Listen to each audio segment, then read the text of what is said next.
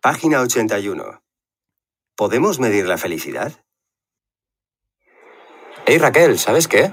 Este verano voy de vacaciones a Costa Rica. Qué bien, Alberto. ¿Y por qué Costa Rica? Bueno, es un paraíso natural y además dicen que es el país más feliz del mundo. ¿Ah, sí?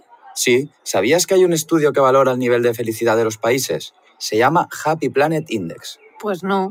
¿Y cómo miden el nivel de felicidad de los países?